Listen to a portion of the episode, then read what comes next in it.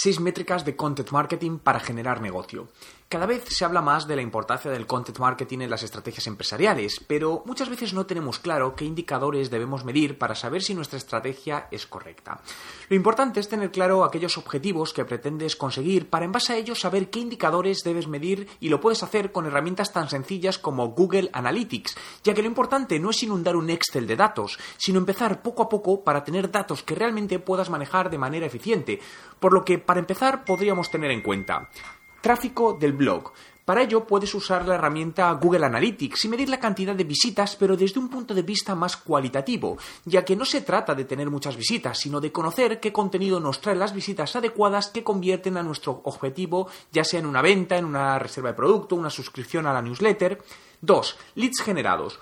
Cuando desarrolles un contenido, como decimos, debe tener un objetivo específico final y una de las partes más importantes es ser capaces de generar una base de datos de calidad que nos permite ir convirtiendo a clientes a nuestros usuarios, por lo que debemos de medir el porcentaje de leads captados que genera cada uno de los contenidos y con ello poder predecir qué contenidos serán los que más ayuden a conseguir nuestro objetivo y desarrollar más en torno a esta temática.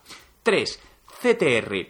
Es importante, y alineado con la métrica anterior, reflejar el CTR de cada contenido en cuanto a conversión a leads, es decir, por cada vez que se muestra un contenido cuántas conversiones registramos, para saber ya no solo el contenido que genera un mayor engagement e interés, sino también el más potencial negocio ya que no tiene por qué coincidir. MQL o Marketing Qualified Leads. Este indicador nos será muy útil para saber la calidad de los leads, ya que puede que determinados contenidos no generen gran cantidad de leads, pero no sean potenciales generadores de negocio, y esto lo descubriremos con este indicador. SQL o Sales Qualified Leads. Este indicador ya corresponde al siguiente paso. Es como hacer una limpieza de leads donde ya nos quedamos con aquellos que realmente tienen una mayor probabilidad de ser generadores de negocio, donde cada negocio debe marcar su ratio de eficiencia. Pero podemos decir que el ratio óptimo entre MQL y SQL sea de 5 a 1. Es decir, por cada 5 leads captados, uno de ellos sea una potencial venta. Radio de conversiones. Ahora ya llegamos a la parte final del embudo donde debemos medir de los leads definitivos de la fase anterior cuántos de ellos se materializan en una venta real.